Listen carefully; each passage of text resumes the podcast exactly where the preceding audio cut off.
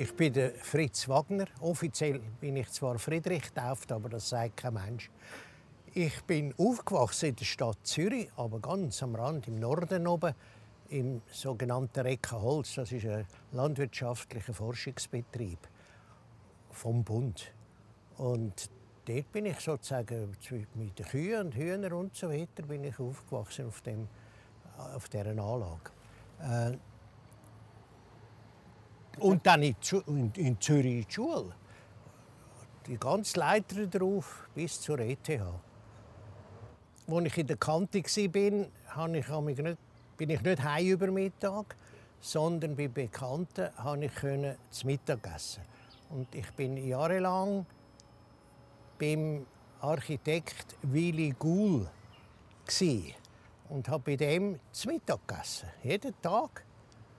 Und der ist ja relativ berühmt, der Willy Gohl, als Innenarchitekt. Und dort habe ich am Tisch Mittagessen habe ich erfahren, wie man so neue Stühle macht und äh, irgendwelche Eternitschalen. Das war so sein, sein Thema. Er war sehr für die industrielle äh, Produktion. Gewesen. Und dort habe ich das Mädchen quasi ganz von innen her, also aus der Wohnung heraus, erlebt spannend gewesen. Und dann habe ich gefunden, ja, das wäre noch ein Beruf. Und darum habe ich Architektur studiert an der ETH. Ja, es war ja, ein bisschen lockerer als heute. Also, äh, ich habe es auch ein bisschen lockerer genommen, weil ich mich äh, sehr für andere Themen noch interessiert. Ein Thema war Segeln. Also ich bin sehr häufig segeln, anstatt studieren. Äh, das war vielleicht nicht so gut, aber ich glaube doch, dass es ich etwas gelernt habe. Dann bin ich gewerkschaftlich quasi tätig Ich bin drei Jahre lang Präsident von der Architekturstudenten. Und äh, dort haben wir aber ein bisschen politisiert. Ganz extrem ist es geworden, 1956 die Ungarn-Revolution und dann sind vor allem Studenten in riesen Mengen in die Schweiz gekommen. Und dann haben wir uns denen angenommen, also von den Studentenorganisationen her, haben wir diesen Kollegen äh, versucht zu helfen und wir vom Bau sowieso. Wir haben dann die sogenannte Wohnbaukommission gegründet und äh, Wohnungen auftrieben, die eingerichtet, also Möbel gekauft. Wir haben natürlich das Geld zusammengebettelt, alles. Und das ist das war also eine gute Aktion. Also ich habe schon während dem Studium an der ETH habe ich mir überlegt, ob ich irgendeine Fachrichtung will, äh, ansteuern Und das habe ich dann tatsächlich gemacht. Ich habe damals äh, Praktika auch machen. Der Architekt musste ein Jahr lang Praktikum machen.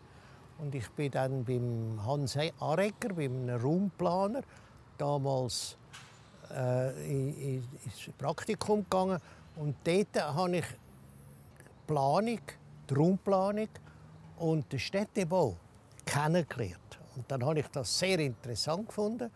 Habe dann nach dem Studium bin ich, hat er mich, der Hans Harecker, zum Kanton geholt, Kanton Zürich, und ins Amt für Raumplanung. Das war damals ganz neu. Raumplanung war damals äh, generell etwas Neues. Das ist ganz frisch hat man das äh, angewendet. Ich habe dann schon an der ETH habe ich, äh, mich spezialisiert in dem Sinn, dass ich Vorlesungen über äh, im Geografischen Institut über Raumordnung äh, besucht habe. Ich habe Verkehrsvorlesungen äh, gelesen, wo nicht zum Architekturstudium gehört, sondern eigentlich zu den Bauingenieuren und so weiter, habe ich verschiedene Sachen noch parallel gemacht. Heute kann man das auch machen, aber dann braucht es ein Zusatzstudium, also nochmal ein Jahr oder zwei.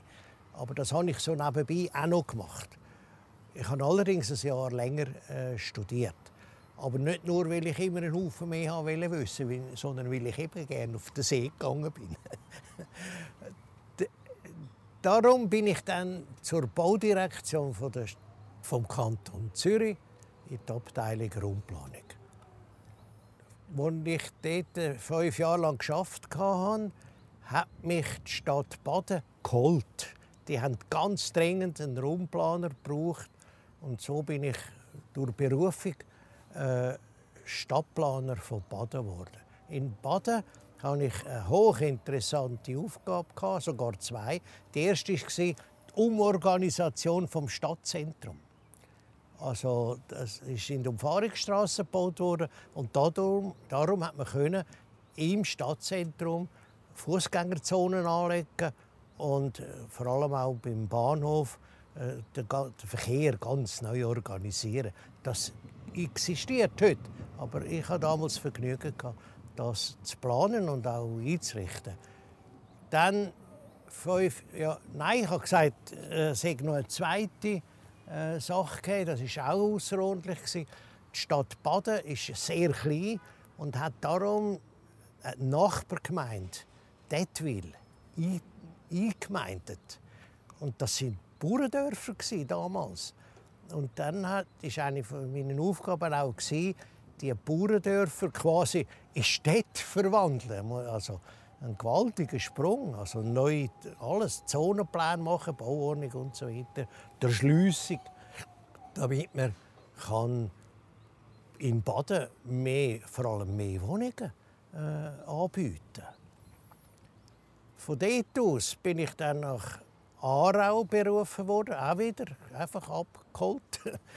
Und dann, bin dann in, in Aarau Stadtbaumeister, also auch zuständig für die ganze Bauerei der Stadt. Es hat dort ein ganz inzwischen durchaus berühmtes Objekt gehabt, wo ich äh, massiv daran beteiligt war. Das ist die Deli, das ist die grosse Überbauung mit den riesigen, langen äh, Gebäuden, wo mehrere hundert Leute in einem Gebäude sind. Nach meiner Meinung ist ein Erfolg, diese Überbauung. Ich bin letzte mit dem Bauforum Zug und dort haben wir das angeschaut. Und ich glaube, die, sind schon ein bisschen beeindruckt. Dann habe ich gewechselt innerhalb von Aarau zu einer Generalunternehmung, die hat Horta geheißen. Das war 1974 Hatte dort sehr interessante Aufgaben im Ausland nämlich in Monaco und in Saudi-Arabien. Also habe ich etwas ganz anderes kennengelernt, auch wie man dort anders baut als bei uns, vor allem in Saudi-Arabien. Und dann hat die Firma wegen der Ölkrise pleite gemacht. Das ist in der ganzen Bauwirtschaft in der Schweiz ist damals mehr oder weniger zusammengekracht, auch im Zug. Und darum äh, habe ich dann, ich bin arbeitslos geworden, habe ich mir eine neue Stelle gesucht und unter anderem ist auch der Stadtarchitekt von Zug ausgeschrieben gewesen. Das erste Mal in meinem Leben, dass ich mich bei einer Stelle beworben habe. und so bin ich 1976 nach Zug gekommen. Mich hat Zug gelockt, weil es ein wahnsinnig schöner Ort ist. Und zum da leben mit meiner Familie. Das war sicher ein Hauptgrund. Ein zweiter Grund war, ich hatte den Eindruck, dass Zug dringend jemanden braucht, der mal ein Ordnung macht in das äh, Baugeschehen da. Damals ist gerade kurz vorher die Bauordnung und der Zonenplan von der Bevölkerung abgelehnt worden an einer Volksabstimmung. Also ein Scherbenhaufen war da. Und ich habe dann die Aufgabe bekommen, jetzt eine Lösung zu suchen. Und habe dann das auch gemacht, indem ich, äh, damals war das noch neu, gewesen, eine sogenannte offene Stadtplanung durchgeführt habe. Also eine Stadtplanung, wo sich jedermann daran beteiligen kann, mit Ideen oder auch sagen, was nicht gut ist. Das Besondere war, dass alle Stadtplanungssitzungen von der Stadtplanungskommission sind öffentlich waren. Man konnte also zuhören. Nicht mitreden, aber zuhören hat man können. Und immer dabei war, sind die Medien, also vor allem die Zeitungen. Und dadurch ist das laufend in die Bevölkerung herausgetragen worden.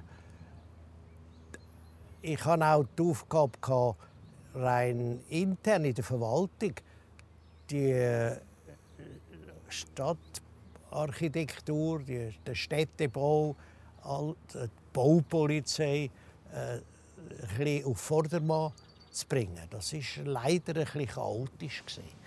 Und da musste ich vor allem ein bisschen für Ordnung sorgen. Also nicht zuletzt natürlich die gesetzlichen Grundlagen und dann all das Zeug, das es eben braucht, für, äh, zum können bauen. Also vor allem natürlich eine Baubewilligung. Und das Verfahren richtig durchführen. Auch, ich habe sehr eng mit der Denkmalpflege dann angefangen zusammenzuarbeiten, vor allem wegen der Altstadt natürlich. Also es hat ganz einen Haufen neue Aufgaben gegeben, die gemacht werden mussten, weil äh, die Stadt hat nicht so eine gerade Linie gehabt. Also jetzt machen wir das oder dieses oder es hat auch kein Gesamtkonzept gegeben, nichts. Und da äh, habe ich glaube schon können einiges bewirken. Also zum Beispiel das Stadtzentrum war das Problem dass die vielen Firmen, die neu auf Zug gekommen sind, haben unbedingt Büro gebraucht. Und dann haben sie versucht, alles zu mieten oder zu kaufen, äh, zum Beispiel an der Bahnhofstraße, und haben dadurch die Wohnungen verdrängt. Und dann ist das eine politische Bewegung geworden. Also Wohnungen hat es dann geheißen, müssen da Und dann haben wir doch ein paar Sachen können machen, indem wir eben eingezont haben. Vor allem war es der Terti, der ganz einen wesentlichen Beitrag geleistet hat. Aber mit sogenannten Arealbebauungen und Bebauungsplänen hat man also relativ große Gebiete können überbauen und dann im Besonderen auch den Wohnanteil durchsetzen. Also dass bei jeder Überbauung, auch in einem Geschäftshaus, ein Teil muss Wohnungen sein. Das gilt heute noch. Bei Planungen gibt es immer Opposition. Also wo die Stadtplanung jetzt nochmal müssen aufgeleistet werden, hat es äh, verschiedene Gruppierungen gegeben, die dafür und dagegen waren. Und das mit der Methode der offenen Planung ist das aber nicht so ein riesiges Problem weil, weil man ja eben äh, jedermann können sie, sie, äh, seine Meinung sagen. Es hat äh, das zweite Mal keine große Opposition mehr gehabt, wo dann wiederum eine Volksabstimmung äh, stattgefunden hat. Der neue Zonenplan, der da gekommen ist, hat ja Haufen Gebiete neu eingezont und hat dadurch die Möglichkeit geschaffen, zu bauen. Es hat ein paar spektakuläre äh, Überbauungen gegeben, also Härte zum Beispiel, aber auch da der Berg darauf, der Zuckerberg, ist natürlich mächtig gebaut worden. man hat auch neue Straßen gebaut.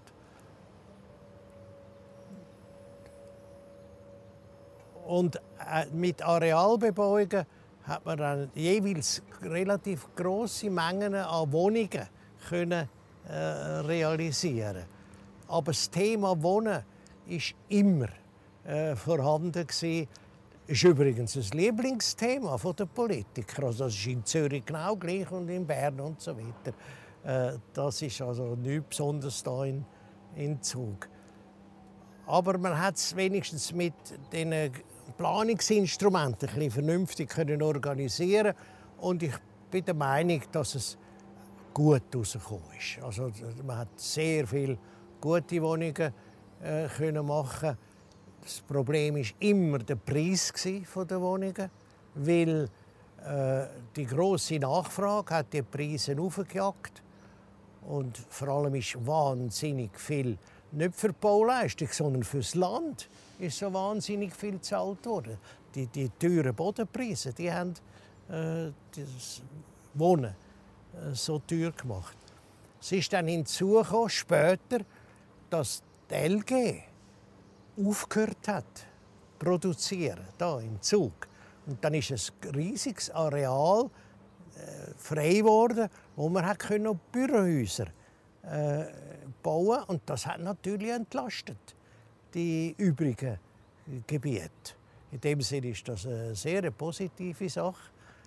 Ich finde zwar jetzt umgekehrt, dass die LG natürlich eine relativ trostlose Angelegenheit ist, wenn man die Nacht nicht durchspaziert. Also das ist dann nicht die Art Stadt, wo man eigentlich gerne äh, wette haben, wo es lebt und äh, ungefährlich wäre und so. Das ist, äh, dort ist das eigentlich nicht so glücklich. Aber es sind ein paar äh, gute Sachen gebaut worden. Jetzt haben wir wieder eine andere Zeit. Jetzt ist äh, Verdichtung ist das große Schlagwort von den Politikern zu dem Thema. Und dummerweise, nach meiner Meinung, meinen die Leute, Verdichtung heisst Hochhäuser bauen. Das ist natürlich völliger Quatsch. Also, mit Verdichtung hat das Gesetz etwas anderes gemeint. Es hat einfach gemeint, dass da, wo man vorher Einfamilienhäuschen oder kleine Mehrfamilienhäuser hatte, dass man die abbrechen und andere, größere Häuser bauen. Aber nicht unbedingt Hochhäuser. Hochhäuser sind ein Spezialthema seit etwa zehn Jahren. Mit der Ölkrise 1974 hat der Hochausbau schlagartig aufgehört. Zwischen 1974 und ungefähr 2000 sind in Zug keine Hochhäuser mehr gebaut worden. Muss sich das mal vorstellen. 25 Jahre lang sind keine Häuser, äh, Hochhäuser gebaut worden. Plötzlich haben Politiker vor allem und zum Teil auch natürlich die Architekten, vor allem die, die haben können ein Hochhaus bauen konnten, sind dann sehr für Hochhäuser äh, gewesen.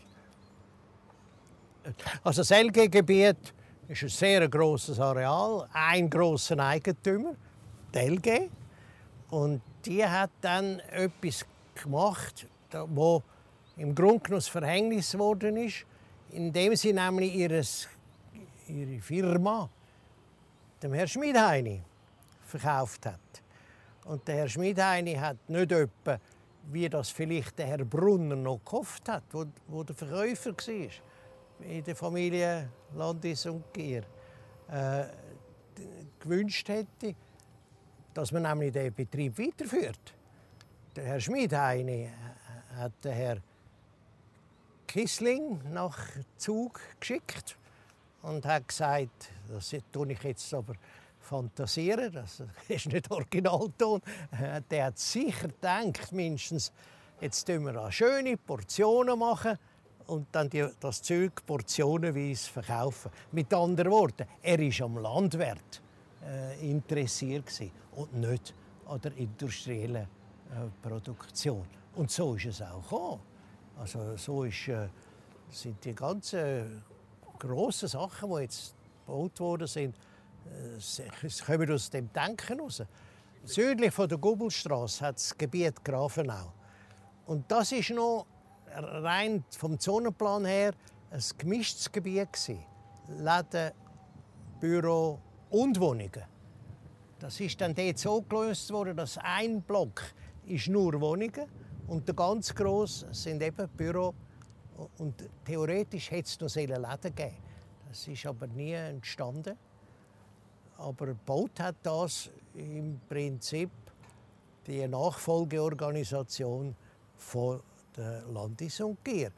Und nördlich von der Gubelstraße ist das seinerzeit von der, vom Zonenplan her frisch eingezont worden in eine Industriezone. Und das ist schwierig rein baurechtlich. Jetzt plötzlich sagen, ja, jetzt ist das keine Industriezone mehr, jetzt ist das eine gemischte Wohn- und Gewerbezone. Vom städtebaulichen Standpunkt her wäre gemischte Wohn- und Gewerbezone viel besser. Aber es ist also nicht gut möglich gewesen, weil ein frisch eingezogenes Gebiet kann man nicht gerade wieder umzonen. Und darum hat dann äh, ja, der Prozess angefangen mit den äh, Bürobauten dort. Und der ist immer noch im Gang. Also ich kann natürlich schon Einfluss nehmen. Ich konnte Einfluss nehmen, indem ich mindestens mal bei den einzelnen Booten schon, weil das hat ja jedes Mal eine Baubewilligung gebraucht. Wenn man aber im größeren Stil hat etwas machen dann hat es einen Bebauungsplan gebraucht. Und mit dem Instrument vom Bebauungsplan konnte ich relativ viel erreichen, wobei ich selbstverständlich als Angestellter von der Stadt nicht einfach irgendwelche Fürze von mir können, äh, durchführen Ich konnte Ideen geben, ich konnte dann die Pläne im Detail allenfalls ausschaffen lassen. Und so Sachen konnte ich machen. Und das hat sehr häufig zur Opposition geführt. Also vielleicht eines der berühmtesten Beispiele Metalli. Äh, Metalli, äh, die haben das verwerten. Also damals MZ Immobilien hat die geheißen. Das heißt heute Real Estate. Die haben wollen da ein grosses äh, Geschäftszentrum aufstellen. Und dann ist es auch darum gegangen, dass das eine gute Mischung gibt, dass es auch durchkommt, wenn dann der Entscheid muss gefällt werden von vornherein habe ich und andere erklärt, das muss einen Bebauungsplan geben. Darum hat man dann auch einen Wettbewerb durchgeführt und Hafner und Wiederkehr hat den Wettbewerb gewonnen, also das Konzept für das Ganze. Die Metalle hat müssen einen Bebauungsplan haben. Der Wettbewerb ist durchgeführt worden und dann ist äh, das Problem gekommen, ja, äh, wie wird jetzt das organisiert? Und dann hat das die MZ Immobilien sehr gut gemacht, indem sie nämlich äh, wirklich die gu gute Wohnungen, gute Geschäfte und so weiter dort angebracht hat. Aber die äh, Volksabstimmung, die es gebraucht hat, die außerordentlich umstritten. Da ist vor allem das Gewerbe aufgehetzt worden im negativen Sinn, also dagegen, weil da gäbe es einen Haufen Läden und darum äh, dann die Altstadt sterben. Das war eines der beliebtesten Argumente. Und da musste ich dann müssen wirklich die Farbe bekennen und dann gesagt, ich finde Metalle, so wie sie geplant ist, gut. Was nicht heisst, dass ich alles gut geheißen habe. Ich hatte zum Beispiel eine gewaltige Diskussion mit dem Leo Hafner, der sich als Schöpfer der Metalle bezeichnet. Er hat nämlich keine Arkade wollen. Dort an der Barenstrasse noch zum Beispiel. Und ich habe so viel wie möglich Arkaden wählen. Und ja, ich habe gewonnen. in dieser Auseinandersetzung. Also, ich habe Leo sehr gut mögen. Also, der war ein super Fachmann und auch kreativ und gut. Aber äh, ja, es, es gibt auch dort hier und da äh, eben Auseinandersetzungen. Und die hat also da unter anderem bei den Arkaden äh, stattgefunden. Arkaden ist eines von meinen Erfolgserlebnissen, weil ich das eben schon früher verlangt. Bekannt ist vor allem äh, der Bahnhofstrasse. Ich habe dafür gesorgt, dass die Bahnhofstrasse Arkaden überkommt. Äh, ich finde das eine sehr äh, städtebaulich gute Sache, weil die Leute können am Trockenen laufen und es regnet halt doch hier und da. Äh, es gibt also mehr Verkehrsfläche. Das war äh, sehr eng die Bahnhofstrasse vorher. Mit den Bebauungsplänen, wo man dann die Arkade durchgedruckt hat bei den einzelnen Überbauungen, an der Bahnhofstrasse haben wir noch dafür gesorgt, dass die Häuser dort noch weiter zurückgehen. Die auf der Bergseite, die sind alle weiter zurück, als sie vorher waren. Auf der Seeseite hat man die alte Fassade stehen lassen, weil es dort einen ganzen Haufen gute Gebäude hatte, wo man gesagt hat, ja, also, wir wollen ja nicht, dass die abbrechen müssen, die können doch stehen bleiben. Und darum hat man die Front, die im Prinzip der von der Kantonalbank entspricht, äh, sein. Aber dort auch nachträglich Arkaden dann eingebaut. Das Interessante ist, dass die ganze Bahnhofstrassenquartier, das ist eine riesige Verdichtung. Das realisiert man vielleicht gar nicht so, weil es keine Hochhäuser hat.